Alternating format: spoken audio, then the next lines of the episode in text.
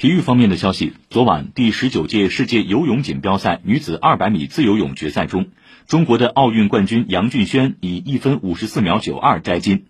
这是中国游泳队在本届世锦赛上获得的第一块金牌。澳大利亚名将奥卡拉汉获得亚军杨慕涵收获一枚铜牌。此外在花样游泳集体技术自选决赛中中国队首次摘得世锦赛该项目金牌。日本队和意大利队分获亚军和季军。